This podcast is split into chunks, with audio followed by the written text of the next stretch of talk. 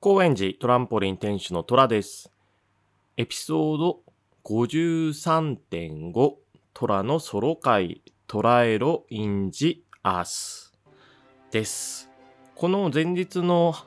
トラスカの方の配信でちょっともしかしたらびっくりさせちゃった方もいるかもしれませんが、この配信が2月1日ですね。2月から、えー、僕トラとミエインザスカイが揃うトラスカ会を各週にして、その各週を僕のソロや、なんか別の、なんかゲスト呼んだりとかちょっといろいろ考えようかなとは思ってます。で、エピソード53の配信からちょっと1週間空けて、配信するのを、なんか心配する人いないかなってちょっと僕が勝手に心配して、えー、翌日の配信をさせてもらってます。エピソード53ではあの、お互い思ってることを言えて、まあ、ミエインダスカイとは知り合って長いんですけど、あんな本音で話したのは実は初めてだったような気がして、内容は内容だったんですけど、僕としては嬉しい話し合いができたかなとは思ってます。もちろん反省もした上でですけど。で、この配信では何を喋ろうかというと、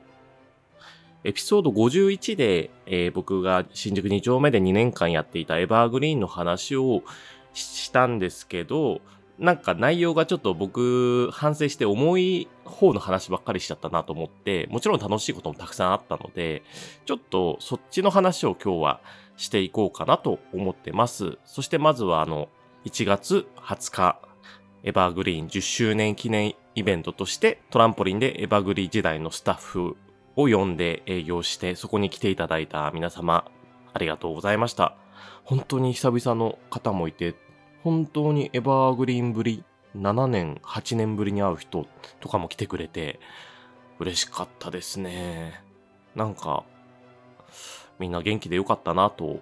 思いました。な。で、エバーグリーンの話、エバーグリーンはエバグリと略して一生青春謳歌宣言とサブタイトルをつけていましたが、あのーまあ大変だったことはたくさんあるんですけど、大変だった分、いろんな思い出が多くて、特に店子の人たちが、まあ僕がまだママという店長職を始めて浅かったので、全然できないことが多かった時に、みんなアドバイスをくれたりとか、こういうことやってみましょうっていうのを、企画をね、いろいろ持ち込んでくれる人も多くて、それがね、すごい楽しくて、例えばあの、まあ、2年しかやってないので、オープン半年イベントとオープン1年半イベントをやったんですよ。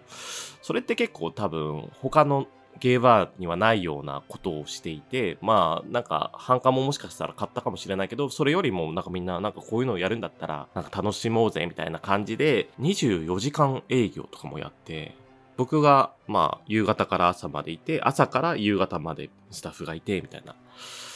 で、やっぱ新宿2丁目ってすごいのは、どの時間でも来てくれる人がいて、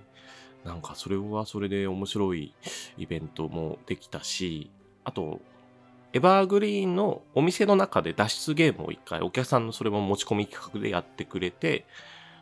エバーグリーンの店子がもう寝ちゃって、鍵がある場所わかんないからどうやってお店から出れるかみたいなのをやって、僕当時脱出ゲーム詳しくなかったんだけど、なんかその自分が撮った写真をお店に展示していて、そこに、なんかちょっとその写真の中に映り込ませてた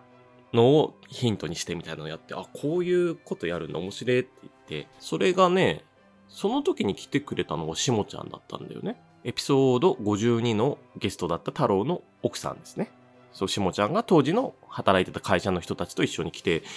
脱出ゲームやってくれたりとか、あとなんかあったっけななんかちょっと携帯のお気に入りの写真を見ながら思い返して見てるんだけども、あ、そうそう、交換イベントとかもやってたんです。他のダムタイプという仲良かったお店の店子とエバーグリーンの店子を交換するイベントっていうのがあって、あ、そっか、それがダムタイプが旬だ。あの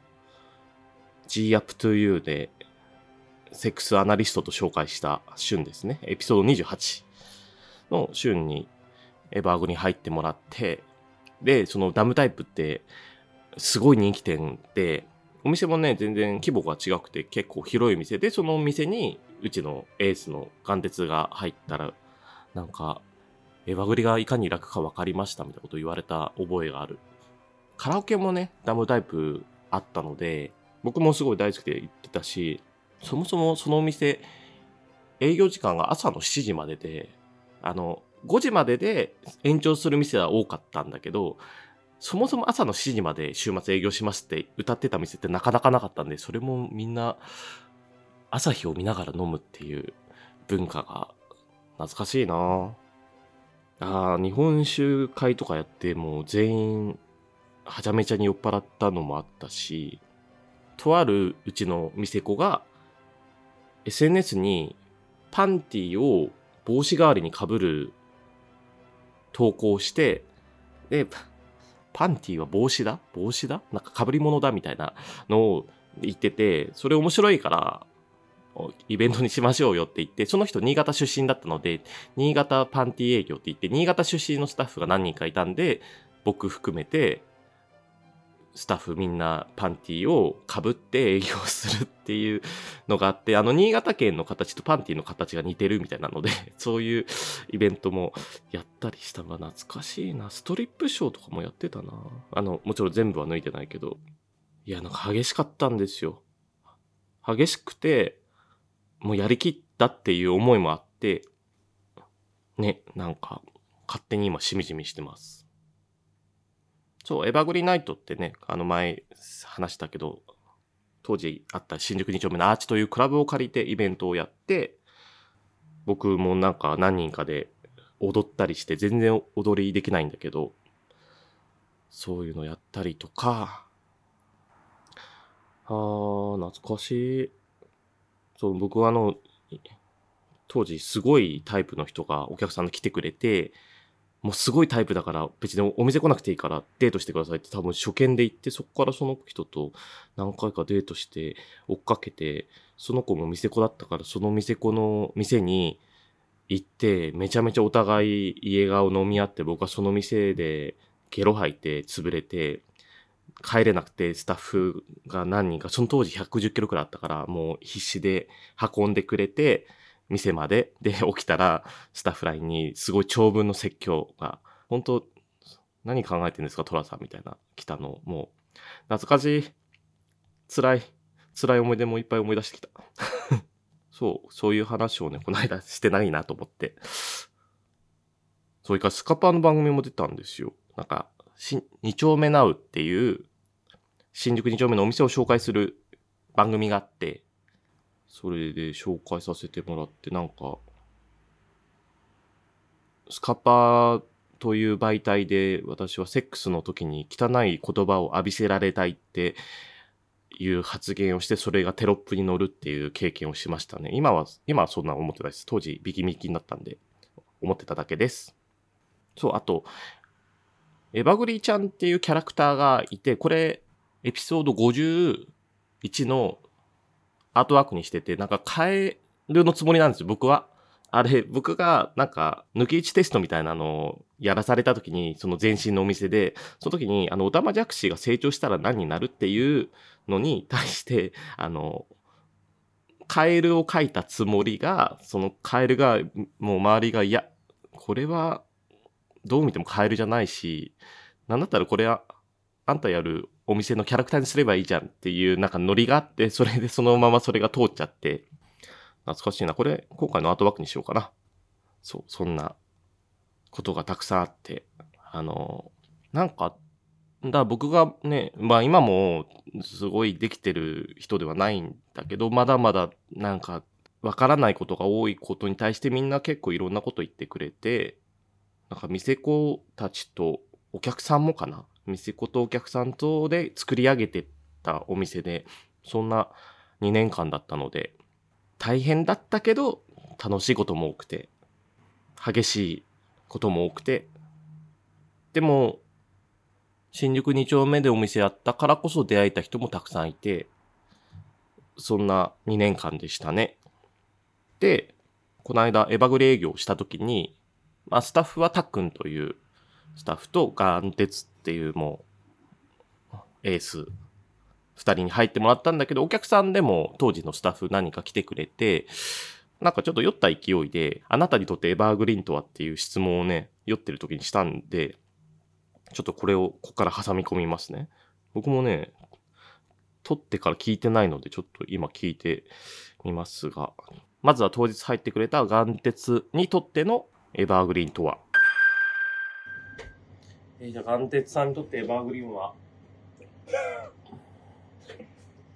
すごい見ちゃう。え？えいや、まあでもエバーグに入ってなかったら今日曜日にはいなかったかなって思いますけどね。ああ、書いてくれてたんだ。二丁目に店子もやってないだろうし、うん。今周りにいる友人関係も多分別のものだったろうなっていうそれはいい意味で。な。いい意味で。ああ。じゃあエバグリと出会ってよかったですか誘導尋問じゃん。完全に締めてる。言わせにかかってる。ね。眼鉄は未だに2丁目でね、店子とかやっていて、エバグリで店子やった人ってその後店子続けた人があんまりいなくて、そんな中で今も2丁目で飲んだり、働いたりしてて、楽しそうにやってて、まあ今もすごい会うような関係ではないけど、たまに共通の友達も多いので、会ったりして、なんか、友達ではないから不思議な感じなんだけど、でもやっぱ久々に一緒に働いて、この人と働くの、楽だし、楽しいなって思いましたね、この日は。で、そう、全員ね、取れなかったんですよ。あの新宿ナンセンスというポッドキャストやってる直樹も、一時期働いてくれたけど、お店来てくれたんだけど、なんか、撮るタイミング逃しちゃって、もう来てくれて、本当ありがたくて。そして、お客さんで来てくれた、ガール吉とアマネ。アマネはあの、ポッドキャスト番組余すことなくもやっているシンガーソングライターの藤井アマネですね。ねあもうなんか、何度も言ってますけど、アマネさんはかなり神経をすり減らしながら働いてくれた人だし、そんなガル吉とアマネにとってのエバーグリーンとは？ガルキさんにとってエバーグリーンとは？エバーグリーンとは、えいきなり来るね。エバーグリーンとは、え、自分の殻を破ってくれた環境ですかね。そのさんどういうこと お前さんにとってエバーグリーンととは、言って、近いな。え、いっぱい傷つきましたけど、でもなんか、あの、身の程知らせてくれて、あの。あの、なんかこう、でもあの、毎回頑張ろうと思えたんで、あの、前を向かせてくれた場所です。おギリギリちの人にはい。まあ、マネさんの正直なのと、ガルチはね、姉妹店側の店子で、まあそっちで一緒に働いてたんだけど、本当になんか店子始める前は人と会話するのが苦手だったって言ってて、まあ店子と同時に殻を取っ払う形で、その、まあ姉妹店でも働いてはいて、なんかエバーグリーンでも働き出してもらってからは、さらにその、なんか、次のステップに行ったんじゃないかなって勝手に思ったりして、ガルクチって、その、初めての出勤が一人営業だったんですよ。それ、なんか今思うと恐ろしいなと思って、まあ、当時ね、姉妹店で働いてたから、勝手がわかるから、多分、一人営業スタートで大丈夫ですよってなって、でもそれができるのってやっぱ彼がすごいからだなと思っていて、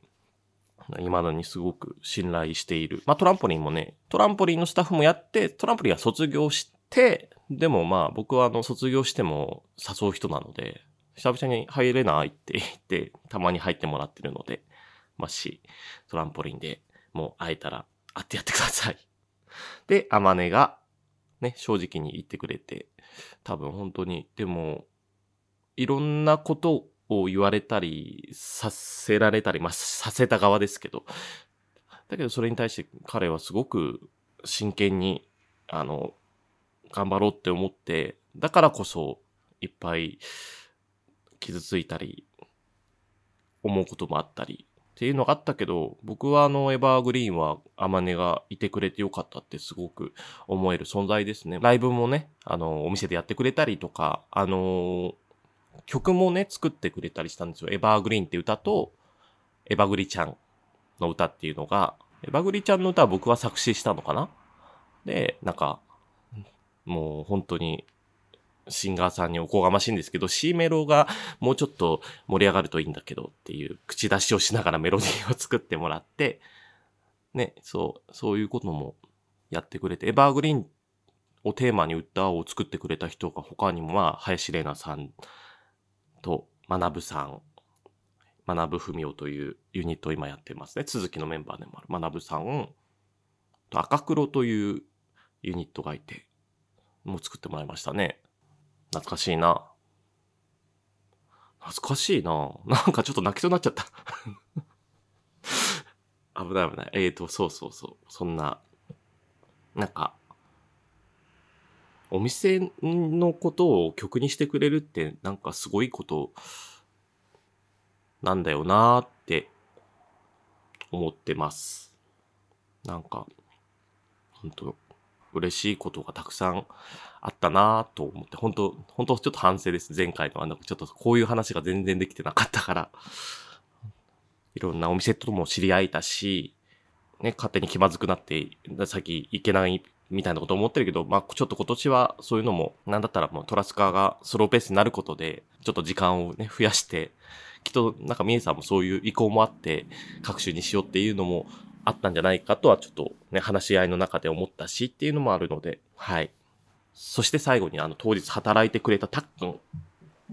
たっくんは、まあ昔から知っていて、で、まあお店やるって時になんか働いてみないって言って、まあなんか2丁目とか飲み回ってて人気者ではあったんだけど、店子経験は一切ないって言って、じゃあうちで店子デビューしちゃいなよ、みたいな話をしたし、まあそれこそ前話したけど、ちょっともう言い合いになっちゃって、俺が辞めるかお前が辞めるかどっちか決めろよって言ったのもタックンだし、で、まあお店、家がね、あの、ちょっと離れてて、なんか2丁目にもだからエバグリがなくなってから出なくなったって言ってて、で、結構今、X の投稿でも、なんか、そのエバグレの頃のフライヤーの写真載せてはなんかこの頃俺頑張ってたなって書いてるのを見て、なんかタックには僕はちょっとそのエバグリからそのトランポリンにしてしまったり、なんか生きづらい感じにさせたのもちょっと、なんか申し訳なさもちょっとあったので、もうこの日はタックには働いてもらおうと思って、で、会うのも5年ぶりとかで、いきなり働く？それかご飯してから働く？って聞いたら、いや、ご飯してから働こうって言って、久々にいろんな会話をし、ね、なんか元彼の話とかね、いろいろあるよね、つって。そんなたっくんにとってのエバーグリーンとは、も聞きました。あなたにと、タックにとってエバーグリーンとは？え？でも、人生変わった。おすごいこと。本当にでも、でも、お店入るって、やっぱり、すごいいい経験だったから、本当に人生が変わったかなって、いろいろとね。うん、でもお店入るって思ってなかったから、でもトラに誘われて、お店入って、本当に。でも本当いい経験だったな今思えば。これも送ってくれたもんね。うん。オープニングの時。よくこれ残ってるね。残ってるよ。すごっ。オープンの時に電報と、なんか力になれないかもしれないけど、困った時はいつでも言ってくださいって言うから、それが今日です。電報で私執着心が強い。ありがとうございます。はい、もうちょっと頑張ってください。そう、トランポリンのオープニングパーティーの時に電報を送ってくれたのかな？直接来てくれて、なんかお菓子とともになんかメッセージで、力になれないかもしれないけど困った時は言ってくださいっていうメッセージを添えてくれたので、あ、これはじゃあ、この10年のこのタイミングだろうって言って、スタッフやってもらって、ね、なんか懐かしくて。でもなんか、ね、お互い久々に会ってもまあ、久々な感じもなく話せたし、またトランポリンに来るきっかけができたって言ってくれたので、ぜひ今後とも来てください。そんな感じで、えー、なんかあの、これ、多分わかる人にはわかると思うので先に言いますけど、あの、肋骨パキオちゃんのパキラジのなんか最近のやつ聞いてちょっと思いついた企画でございました。未だにこう、なんかあれなんですよ。全然話変わるけど、まあ、露骨パキオさんって最初ね、G Up to You という企画に誘ってくれた時にやっぱさん付けで呼んでたけど、なんか直接会うと、こう、なんか、さんじゃないなと思って、パキオ、パキオくんかな？でもパ、なんかできたらパキオちゃんと呼びたいなって思いつつ、まだ悩んでいるところでございます。そう、そんな感じの本日のトライロインジアーストラアスです。これからのこの一人シリーズが増えていくので、あの、不登校フォームをトラス会用とトラース、僕のソロ会用と、まあ、どっちでもいいですっていう、なんかどこで読みますかっていう項目を増やしているはずなので、ぜひそれで、はい、トラスアス用のお便りも送ってもらえたら嬉しいです。概要欄に URL を貼っておきます。そんな感じの、えー、エバーグリーン10周年営業でした。なんか、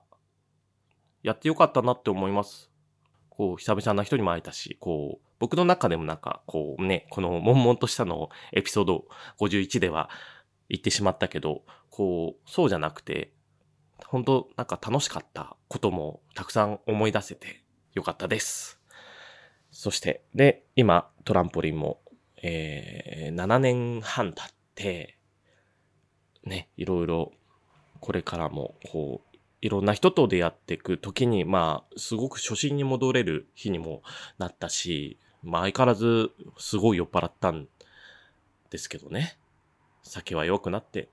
年も取っていきますけど、年をね、重ねていくことが悪いことじゃないなって、なんか、年下の友達も多いので、見せれるようでありたいなと勝手に思っております。そんなトライロインジアースのエピソード53.5でした。では、トラさんがプレオープンの時やっていただいたイーガーボントレーンよ。なんか、これはしみじみする。レッツはゴ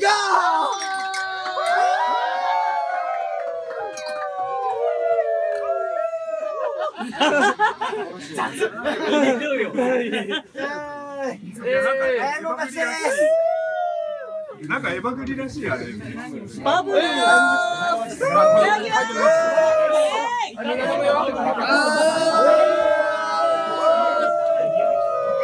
いいですか？ありがとうございます。